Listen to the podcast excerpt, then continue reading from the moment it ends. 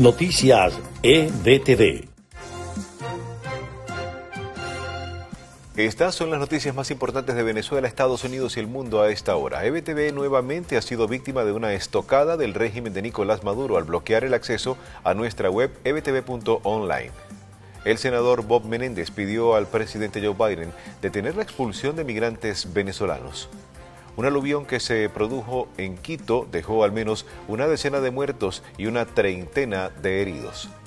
El estadounidense Tom Brady, considerado como el mejor jugador de la historia de la Liga de Fútbol Americano, confirmó el martes su retiro del deporte, bajando el telón a una legendaria carrera de 22 temporadas.